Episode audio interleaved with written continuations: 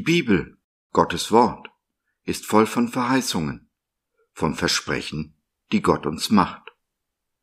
In loser Reihenfolge möchte ich sie mit dir durchgehen. Denn nur wenn wir wissen, was Gott uns versprochen hat, können wir unser Geschenk auch auspacken. Dabei müssen wir nicht nur Gottes Verheißungen vertrauen, sondern auch den Wegen, die er uns führt, diese zu erlangen. Gibt es eine Verheißung, die verlockender klingt als Gesundheit?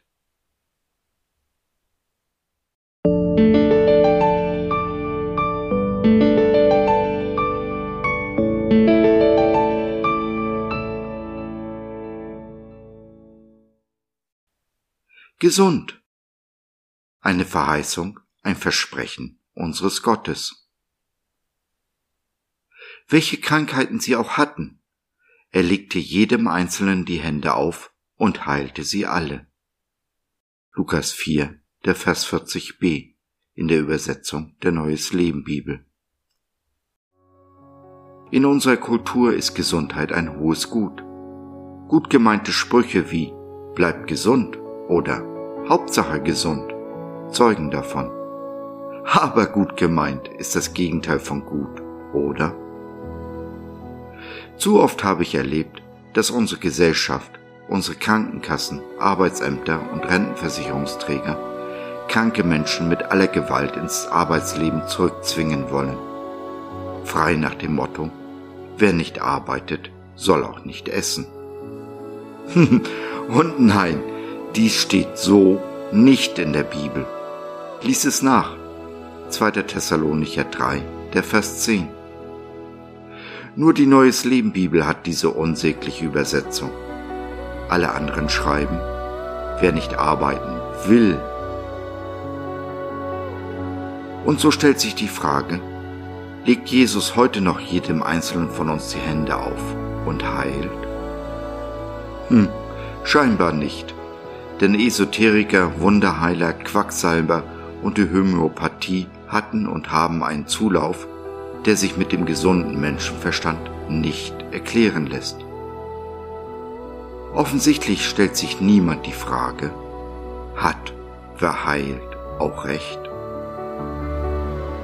Wir wollen unter allen Umständen und mit allen Mitteln gesund sein, jeden Schmerz, soweit es nur irgend geht, vermeiden. Hauptsache gesund. Und so wird die Gesundheit zur Hauptsache. Jesus selbst wird, wenn er uns nicht sofort heilt, in die Ecke gedrängt, abgeschoben und durch einen Guru ersetzt. Unser Gott aber ist ein eifersüchtiger Gott. Er duldet keine Götzen neben sich. Wenn uns unsere Gesundheit wichtiger ist als unser Jesus, dann ist die Beziehung zu Gott ganz erheblich gestört. Ohne eine intakte Beziehung zu Jesus finde ich aber nicht das Leben, das wahre Leben, welches er für uns vorbereitet hat. Und was nützt es mir, wenn ich die ganze Welt gewönne, aber Schaden nehme an meiner Seele, an meinem Leben?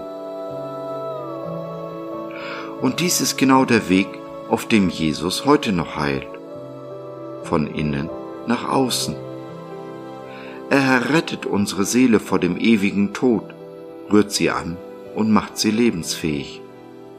Mögen da auch noch körperliche Beschwerden sein. Wir sind vom Tod zum Leben durchgedrungen. Und darauf sollte sich unser Fokus, unsere Perspektive richten. Auf das Leben, auf das, was wir im Übermaß geschenkt bekommen haben.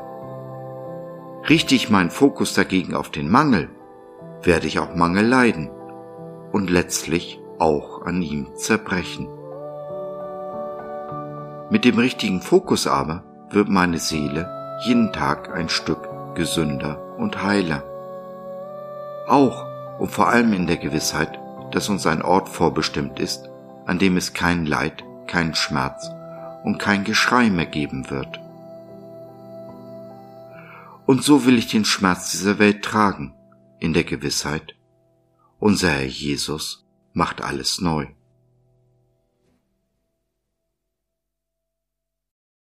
Wenn du vom Tod zum Leben durchdringen willst, Leben dir wichtiger ist als die Abwesenheit von Schmerz, du Menschen kennenlernen willst, die vor den gleichen Herausforderungen wie du stehen, dann nimm doch Kontakt mit uns auf oder nutze unser Info- und Seelsorgetelefon.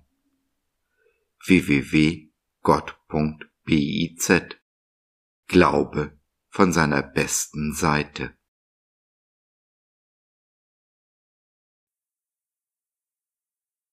So, das war's für heute.